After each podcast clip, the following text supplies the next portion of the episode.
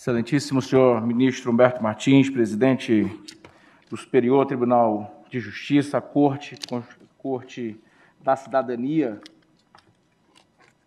desta, da República Federativa do Brasil.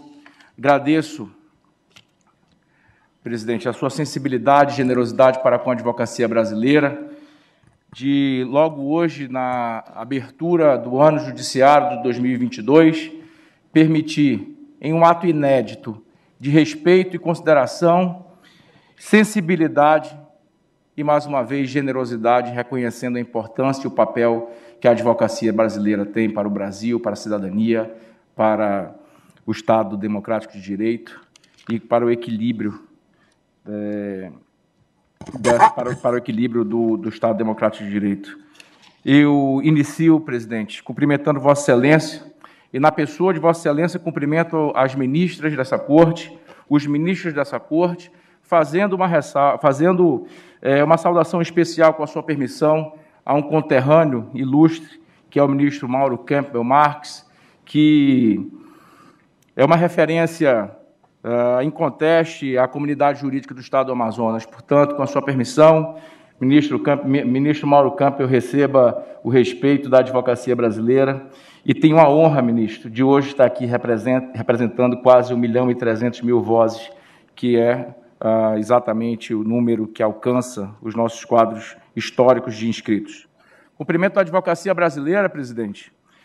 As pessoas das cinco bravas, aguerridas e sempre presentes nas lutas da ordem, as queridas presidentes eleitas no último pleito, Patrícia Vanzolin, presidente da OAB de São Paulo, Cláudia Prudêncio, presidente da OAB de Santa Catarina, Gisela Cardoso, presidente da OAB de Mato Grosso, uh, Marinela Winter, presidente da OAB do Paraná, e Daniela Borges, presidente da OAB da Bahia. Estão todas na plateia, presidente, aqui, uh, como Vossa Excelência permitiu, e na pessoa delas eu cumprimento a advocacia brasileira. Cumprimento a querida amiga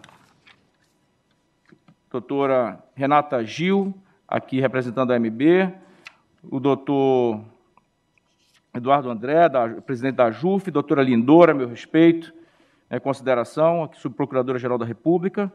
E, mais uma vez, ministro, renovando os agradecimentos por essa oportunidade, de também a advocacia falar da tribuna. Essa tribuna aqui, via de regra, reservada à voz do advogado, é reservada a a que seja trazida as angústias e as mazelas da sociedade, mas sempre pela voz de um advogado ou de uma advogada que faz desse ambiente, dessa arena, o seu campo de trabalho. Cumprimentando a todos, inicialmente,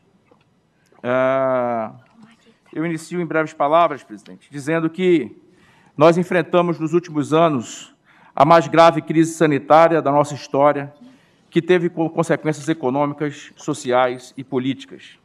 Nesse quadro, seria natural que a prestação jurisdicional ficasse prejudicada. No entanto, advogadas e advogados trabalham incansavelmente. E, graças ao trabalho ininterrupto das magistradas e dos magistrados, o Poder Judiciário soube dar a resposta em tempo adequado a todas as demandas surgidas nesse período. O STJ, nesse cenário, foi protagonista com seus integrantes desempenhando as, as relevantes funções aqui do tribunal, bem como no CNJ, no CJF e no TSE, nos grupos de trabalho e em tantas outras atribuições que recaem sobre os senhores e senhoras ministras. Obrigado, ministro. Obrigado a esta corte, em nome da OAB, por, um, por seu empenho num período tão difícil. Felizmente, apesar do crescimento das, dos casos de Covid-19, podemos vislumbrar dias melhores com mais segurança sanitária. E a advocacia estará presente para colaborar com o, com o Judiciário na construção da retomada da normalidade. Faço, votos que 2022 nos permita não apenas superar esse quadro tenebroso, como também nos leve a avanços institucionais fundamentais. Acabo de assumir a presidência do Conselho Federal da Ordem dos Advogados do Brasil, depois de exercer um mandato como secretário-geral na instituição. E o nosso propósito, mais do que dar continuidade às boas, às boas ações desenvolvidas, é trabalhar incansavelmente em prol da valorização da advocacia. E é imprescindível para o Estado de Direito à valorização dos advogados e das advogadas brasileiras. Com respeito às suas prerrogativas e o deferimento de honorários advocatícios de acordo com a lei processual. Os honorários não são fonte, os honorários são fonte, são sim a fonte de subsistência do profissional liberal que possui toda uma estrutura de escritório a manter. É por isso que a OAB defenderá as prerrogativas profissionais, atuando para resgatar a dignidade da profissão e defenderemos as disposições do Código de Processo Civil em relação aos honorários. Do mesmo modo, defenderemos o Poder Judiciário, que em tempos difíceis manteve-se fiel à Constituição e à população brasileira. Prezados ministras, prezadas ministras, todas as pessoas têm direito a uma defesa eficiente, comprometida, independentemente das acusações que enfrentam. E o Superior Tribunal de Justiça, ao salvaguardar os direitos da população, tem feito jus ao epíteto de Tribunal da Cidadania. É fundamental que os advogados, em nome de seus representados, por respeito do direito de defesa, possam fazer sustentações orais no plenário sem embaraços. É imprescindível que possamos expor aos ministros e ministros os argumentos e contra-razões da defesa. E eu me sinto tranquilo, absolutamente tranquilo, ministro Humberto, por saber que nesta corte as nossas prerrogativas são sempre respeitadas. É muito importante e indispensável, mesmo que sejam deferidas as audiências requeridas pela advocacia, ainda que no modo virtual ou, quando possível, no modo presencial, atendendo a todas as regras sanitárias.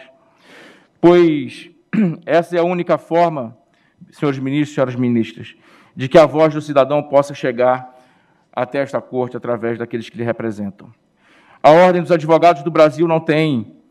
A OAB é a maior entidade da sociedade civil brasileira, como disse inicialmente, com quase 1 milhão e 300 mil membros. E, nesse sentido, dialogamos com todos os poderes e todas as autoridades públicas. Chega de rompimentos e divisões por motivos que não dizem respeito à nossa classe. Nosso compromisso, compromisso primordial da ordem, é com a advocacia, com a justiça e com a sociedade brasileira.